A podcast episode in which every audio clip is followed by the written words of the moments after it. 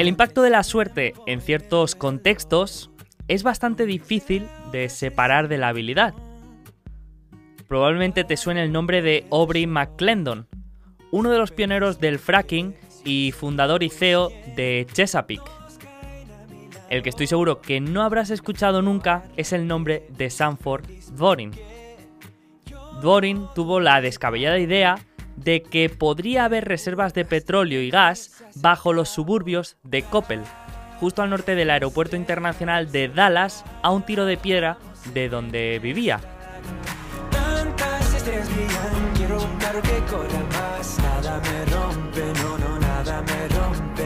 Finalmente resultó tener razón. Lo único que se adelantó varios años a su época y no pudo reunir la financiación suficiente para seguir adelante con el proyecto, por lo que se vio obligado a abandonar el negocio justo antes de que el fracking explotara. Gregory Zuckerman habla de esta historia en el libro de Frackers. Vorin había arrendado 5.000 acres en el Barnett a una media de 50 dólares por acre. Menos de una década después, la misma superficie se vendería por 22.000 dólares el acre. Un total de 110 millones de dólares vivir porque si no soy yo, pues quién. Esto es una buena cantidad de, como diría Buffett, walking around money. Lamentablemente, Vorin nunca vio un céntimo de eso. En el mundo startupil, esto se ha convertido casi en la excusa perfecta de fracaso que muchos emprendedores utilizan. No, es que nuestro producto era demasiado novedoso el mercado no estaba preparado todavía. De cualquier manera, en la inversión y en los negocios siempre vamos a trabajar con probabilidades, factores desconocidos y con la suerte. Por lo tanto, no todo está bajo nuestro control ni depende de nuestra habilidad. Así que lo único que tiene sentido es enfocarse en aquello que sí que está bajo nuestro control. En nuestra gestión de emociones, en nuestra gestión de riesgos nuestra curiosidad y conocimiento y sobre todo en nuestro proceso de inversión.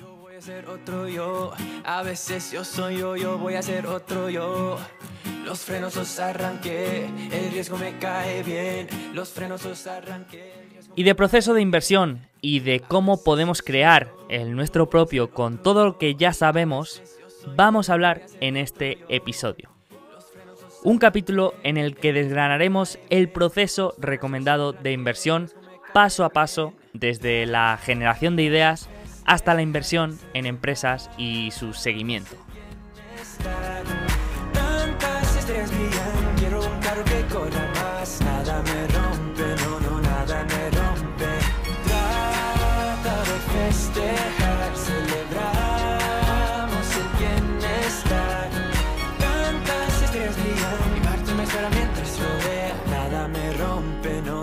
Me rompe. There's a company behind every stock. The company does well, the stock does well. And you buy a group of them, you basically don't lose money. Muy buenas a todos y vamos ya con este tercer episodio del bloque de Value Investing. Bloque en el que hemos visto el inicio del value investing, hemos visto sus orígenes, hemos visto su definición más básica y hemos visto conceptos fundamentales como el valor intrínseco, la gestión del riesgo y el margen de seguridad.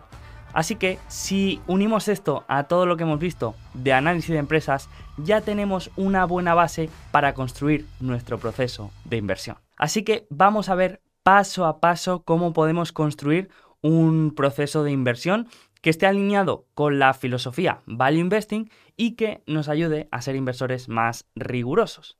Y para ello vamos a dividir todo este proceso en ocho pasos diferentes que vamos a ir explicando uno a uno.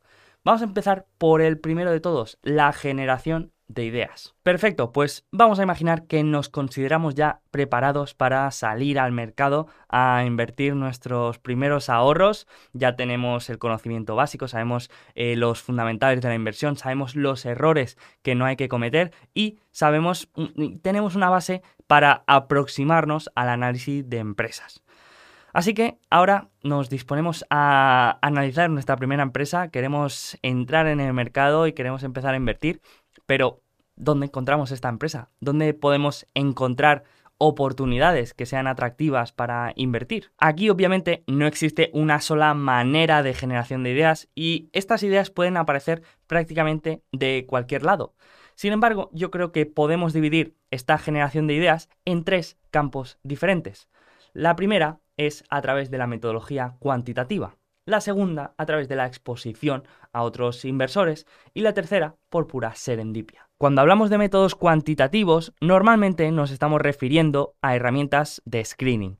Hay muchas herramientas como Finbiz que te van a permitir buscar acciones en base a los parámetros que le quieras introducir.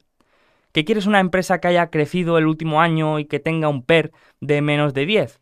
Pues puedes poner ese filtro y encontrarás todas las empresas que cumplan con esos criterios. Esta herramienta es muy útil para encontrar empresas con ciertas características que te parecen especialmente eh, interesantes y te permite encontrar empresas que de otra manera sería difícil. Pero a la vez hay que recordar lo que he comentado hace poco en relación a la contabilidad. Y es que estas metodologías cuantitativas se basan en la contabilidad de una empresa y ya he comentado que esta contabilidad es cada vez menos representativa de la realidad de un negocio. Por lo tanto, es una herramienta que hay que utilizar con cuidado porque tiene cierto peligro. Otra herramienta que me suele gustar más es la exposición a inversores que se trata básicamente de leer o escuchar a otros inversores hablar de las empresas que han analizado o que han estudiado o que tienen en cartera. Con la llegada de Internet y las redes sociales, la cantidad de información y análisis de otros inversores que puedes encontrar es increíble desde cartas trimestrales de los mejores profesionales del mundo hasta pequeños inversores individuales que comparten sus trabajos. La verdad es que es increíble la cantidad de información y de calidad que se puede encontrar ahí fuera. Lo único que hay que tener en cuenta es que puede ser que el inversor o el analista que hable de esta empresa tenga eh, algún tipo de incentivo que voluntaria o involuntariamente pues le haga tener una visión más optimista de una empresa. Todos sabemos que cuando somos inversores de una empresa, cuando hablamos de ella, pues solemos tener una visión más optimista de lo que realmente habría que tener. Por lo tanto, hay que tener cuidado con esto y seguir a inversores, primero, que compartan nuestra filosofía de inversión y nuestra visión de los negocios, y segundo, que sean eh, honestos en la comunicación de su visión de la empresa, que hablen de los aspectos positivos tanto como de los negativos. Y por último, tenemos la opción de serendipia, que es una palabra que suena muy bien, pero que básicamente viene a decir que es casualidad, encontrarnos con una empresa o que se nos ocurra una idea de inversión por casualidad. Peter Lynch defendía esta idea del descubrimiento de oportunidades de inversión a través de lo que veíamos en nuestro día a día. Esto nos podía dar una ventaja respecto a otros analistas, ya que podíamos llegar a entender la calidad de una empresa antes de que se reflejara en sus estados financieros. Esta sin duda es una muy buena opción de generación de ideas y se puede resumir en mantenerse alerta con nuestro sentido de inversor siempre enchufado para cuando detectemos alguna idea, alguna empresa, algún producto que nos parezca interesantes, pues ser capaces de investigar más a fondo esa empresa, ¿no? Como decía Peter Lynch, si te gusta el producto o te gusta la empresa, probablemente también te acabe gustando la acción. Perfecto, vamos con el siguiente paso ya tenemos la empresa, ya tenemos un nombre que estamos dispuestos a analizar porque creemos que es muy interesante. ¿Cuál es el siguiente paso? Pues ahora lo que tenemos que hacer es el análisis del modelo de negocio. Si no entendemos cómo funciona la empresa, cómo genera caja y su funcionamiento básico dentro de su cadena de producción, pues es difícil que podamos después seguir con todos los pasos. Así que este primer paso vamos a intentar saber o entender cómo funciona la empresa. Esta información la podremos encontrar en la web de relación con inversores de esta empresa. Podemos buscar en la parte de eventos y presentaciones, donde puede que encontremos una presentación más visual, y en caso contrario, podemos ir al último informe financiero, a la parte de business o de negocio, donde deberíamos encontrar un pequeño resumen de cómo es el modelo de negocio y las piezas principales para entenderlo. Así que aquí lo que queremos saber es todo lo que esté relacionado con el funcionamiento de la empresa desde cómo genera dinero hasta quién son sus clientes, quién son sus proveedores, si fabrica sus propios productos o si los subcontrata, si necesita mucho capital para funcionar o es una empresa asset light, quién son sus competidores. Si no quieres dejarte ninguna parte de este proceso, puedes utilizar el Model Business Canvas, una herramienta que nos va a ayudar a entender todas las piezas de este puzzle y que no nos dejemos ninguna parte. Y una vez ya entendemos el modelo de negocio de la empresa, ya podemos pasar al paso número 3, que es el análisis más cualitativo de esta empresa. Así que ya conocemos cómo funciona la empresa, cómo genera caja, ya entendemos el modelo de negocio, pero ahora queremos saber cómo de bien lo hace.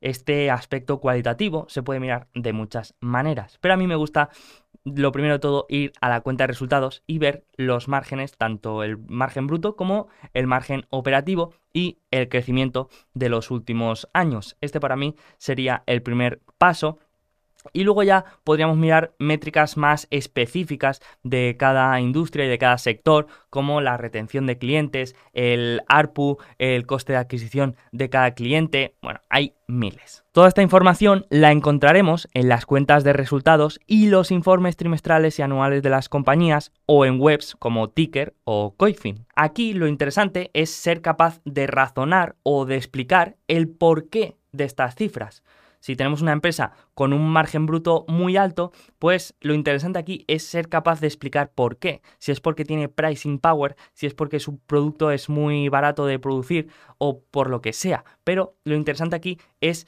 identificar este por qué, porque esto nos va a ayudar a entender si estos aspectos cualitativos son estructurales y son duraderos o son más circunstanciales de un momento específico en el que nos podamos encontrar. Vamos con el cuarto paso de este proceso de inversión, el análisis competitivo y análisis de industria. Aquí lo que quiero saber son dos cosas. La primera es cómo de difícil es robarle cuota de mercado a esta empresa o hacerle daño para que tenga que reducir su, su precio, por ejemplo. Y la segunda es cómo de grande puede llegar a ser este mercado y qué cuota de ese mercado, qué, qué, trozo del pastel de esa tarta puede llegar a llevarse esta empresa. Y para entender mejor toda la parte de la industria, no queda más que estudiar, que buscar libros, que buscar informes, que buscar información de cualquier tipo que nos ayude a tener más insights de cómo puede evolucionar esa industria. Y para entender mejor la parte de las barreras de entrada de la propia empresa respecto a sus potenciales competidores, una forma que me gusta mucho es mirar los retornos que tiene la empresa y cómo han evolucionado a lo largo del tiempo. Si una empresa tiene unos buenos retornos que se pueden medir con métricas como el ROIC, el ROE, el ROCE o el ROA, y es capaz de mantenerlos en el tiempo, significa que es muy probable que la empresa tenga algún tipo de ventaja competitiva. Vamos con el paso número 5, el análisis del equipo directivo. Ya habíamos hablado de este análisis del equipo directivo y habíamos visto que aquí estábamos buscando tres cosas principales. La primera era alineamiento de intereses, es decir, que el resultado que tuviera el equipo directivo fuera proporcional al resultado que obtuvieran los inversores. Y para eso habían dos mecanismos. Participación en la empresa, es decir, que la directiva tuviera acciones de la empresa. Y la segunda era retribución variable ligada a los resultados. Es decir, que si lo hiciera la empresa bien y obtuviera buenos resultados, el equipo directivo tuviera una mayor retribución y si no fuera también, pues no tuviera esa retribución. El segundo aspecto importante era el de la competencia, es decir, que la directiva, las personas que estuvieran en el equipo directivo, fueran competentes, tuvieran las habilidades y los conocimientos necesarios para poder desarrollar esa función. Y la tercera, el tercer aspecto, era el de tener una visión estratégica clara. Aquí me gusta saber hacia, hacia, dónde quiere ir el equipo directivo, dónde quiere llegar la empresa, dónde, hacia, a, a dónde quiere llegar y cómo va a llegar hasta ahí. Y a mí me gusta que esto lo tengan claro y lo comuniquen de manera clara para poder ir siguiendo todas las acciones que van llevando a cabo y ver si están alineadas con ese objetivo. Aparte de esto, pues siempre hay puntos extra si el CEO es un buen comunicador y es un buen escritor. Otro de los puntos importantes aquí es el tema de la asignación de capital, tanto la pasada como la futura. Es decir, aquí queremos ver qué han hecho con el excedente capital en el pasado y si han manifestado sus intenciones de lo que van a hacer con ese excedente en el futuro. Si van a recomprar acciones, si van a eh, repartir dividendos, si van a repagar deuda o si van a comprar otras empresas o simplemente reinvertir en el negocio. Así que esto es muy importante. Vamos ahora con el paso número 6, el análisis de la estructura de capital o de la estructura financiera de la empresa una vez ya entendemos el modelo de negocio, sus aspectos cualitativos, eh, las ventajas competitivas y el equipo directivo, ya podemos ver si la estructura financiera de esta empresa tiene sentido o supone algún peligro. Y básicamente aquí queremos ver dos cosas. La primera es si vamos a tener riesgo derivado del apalancamiento financiero que tenga la empresa. Es decir, si existe un riesgo de que tengamos problemas por la cantidad de deuda que tiene la empresa, ¿no? Es decir, ¿qué pasa si se reducen las ventas porque llega una pandemia? ¿Qué pasa si viene un año malo? ¿Qué pasa si todo esto, estresar, esto es lo que se llama estresar un poco eh, a la empresa. Si estresamos un poco a la empresa, vamos a tener problemas por el tema del pago de intereses y el repago de deuda. Y otra cosa que queremos mirar aquí es si está optimizada para la creación de valor del accionista. Es decir, ya hemos visto que mm, no era bueno ni tener mucha deuda ni tener muy poca, ¿no? Sino que había que tener un, un balance ahí, ¿no? Entonces, por una parte queremos ver que no hay demasiada, pero por otra parte queremos ver que no hay demasiado poco. Cuando analizamos la estructura de capital, vamos a enfocarnos en el balance de la empresa. Allí vamos a mirar cómo está estructurado ese balance. Y también vamos a mirar algunas métricas de apalancamiento. También otro punto importante es la madurez de los repagos de deuda, si hay algunos covenants y si puede que la empresa necesite más financiación a futuro. Dependiendo de la industria y del tipo de empresa, la estructura de capital óptima va a ser diferente. Por lo tanto, si no sabemos cuál puede ser esa estructura de capital óptima, una buena idea puede ser ir a mirar la de la competencia, qué estructura de capital tiene la competencia y ver cuál es la más apalancada y la menos apalancada y por qué. Y ahora, una vez ya entendemos el modelo de negocio, los aspectos cualitativos, las ventajas competitivas, el equipo directivo y la estructura de capital, ahora ya sí podemos pasar al penúltimo paso de este proceso de inversión, a la valoración. En la valoración podríamos hablar de miles de detalles y matices y metodologías, pero resumiendo, aquí solo queremos saber dos cosas. Nuestra estimación del valor razonable de la empresa, lo que Graham llamaba el valor intrínseco, y si existe un margen de seguridad respecto a su precio de cotización. Obviamente, este cálculo del valor intrínseco ya hemos visto que tenía un componente subjetivo y que para calcularlo teníamos que hacer una estimación de unos flujos de caja futuros y de unas probabilidades en base a estos flujos de caja futuros y para cada inversor una empresa puede tener diferentes escenarios futuros eh, posibles, ¿no? Entonces aquí tenemos cuenta que estamos eh, jugando con probabilidades y por eso es tan importante el margen de seguridad. Y si te fijas, hemos dejado este paso de la valoración al final. ¿Y por qué? ¿No sería más fácil hacerlo al principio para ver si una empresa está cara y no tiene margen de seguridad y ya descartarla de manera rápida y así evitarnos todos los pasos previos? Pues sí, efectivamente podríamos coger los múltiplos de una empresa, compararlos con los de sus competidores, ver cuál es el competidor con múltiplo más bajo y empezar a analizar ese.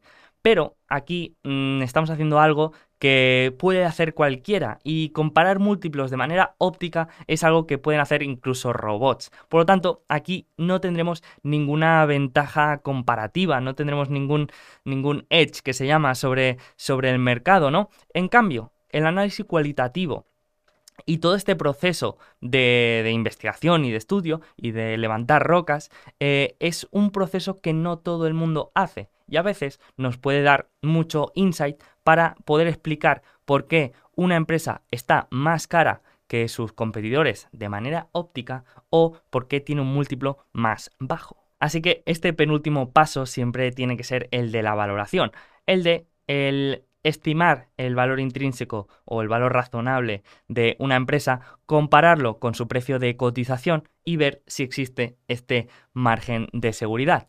Y una vez ya hemos determinado esta valoración y creemos que existe un margen de seguridad, ya podemos pasar al último paso, el del desarrollo de nuestra tesis de inversión. Porque aquí no es suficiente con que exista un margen de seguridad entre el precio de cotización y el valor razonable de la empresa, sino que aquí tenemos que ser capaces de explicar el por qué. ¿Por qué se puede estar dando esta oportunidad? ¿Qué está viendo el mercado? ¿Por qué tiene una opinión negativa de la empresa? ¿Qué riesgos está descontando? Y a partir de ahí, desarrollar nuestro razonamiento para explicar por qué creemos que la visión del mercado puede estar equivocada, por qué ese riesgo que está descontando no lo es tanto, o por qué tenemos nosotros una opinión contraria a la generalizada. Y a partir de ahí también ser capaces de explicar qué tiene que pasar para que nuestro razonamiento se demuestre como cierto y qué catalizadores se pueden dar para que mm, aflore este valor de la acción. Así que como vemos, podríamos visualizar todo este proceso como un gran embudo con diferentes capas que tienen que ir pasando según nuestros criterios. Tiene que ir pasando nuestro criterio de modelo de negocio, de aspectos cualitativos, de ventajas competitivas y una vez va pasando todos nuestros filtros y llega al filtro de la valoración y lo pasa tenemos un margen de seguridad, ya podemos empezar a desarrollar nuestra tesis y a partir de ahí ya eh, podríamos invertir en esa empresa y eh, empezar a hacer el, seguimiento. Así que vamos a dejar este episodio aquí. Yo creo que se ha entendido y hemos visto todos los pasos que comprenden este mm, proceso de inversión. Así que dejamos esto aquí y seguimos en el próximo episodio hablando de situaciones especiales. Así que seguimos.